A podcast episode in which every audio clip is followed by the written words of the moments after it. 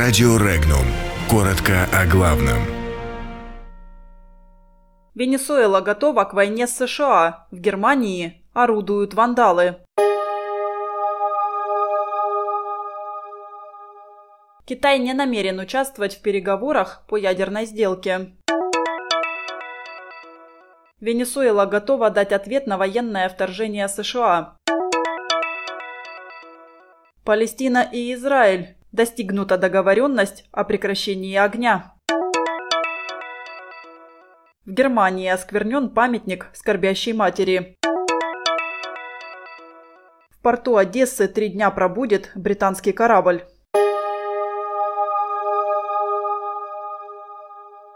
Власти Китая не намерены участвовать в переговорах по возможной ядерной сделке с Россией и Соединенными Штатами, заявил официальный представитель МИД КНР Ген Шуан. По его словам, ядерный арсенал Китая несопоставим с ядерными арсеналами России и США и находится на самом низком уровне необходимой нацбезопасности.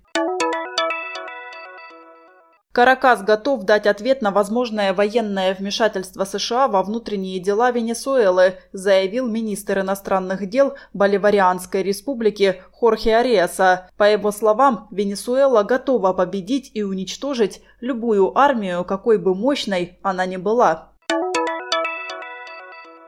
Официальные лица Палестины заявили о том, что достигли соглашения с Израилем о прекращении огня, сообщает Аль-Джазира со ссылкой на источник. Данную информацию также подтвердило палестинское телевидение, подконтрольное партии Хамас. Со стороны Израиля официальных подтверждений пока не поступало.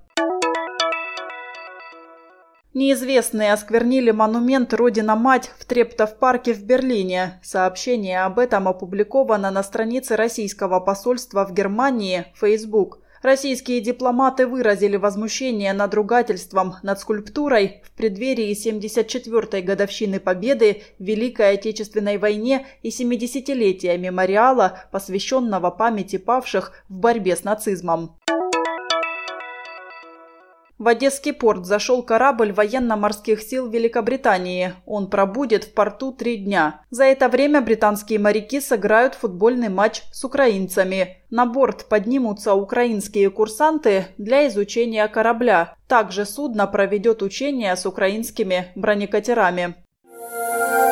Подробности читайте на сайте Regnum.ru.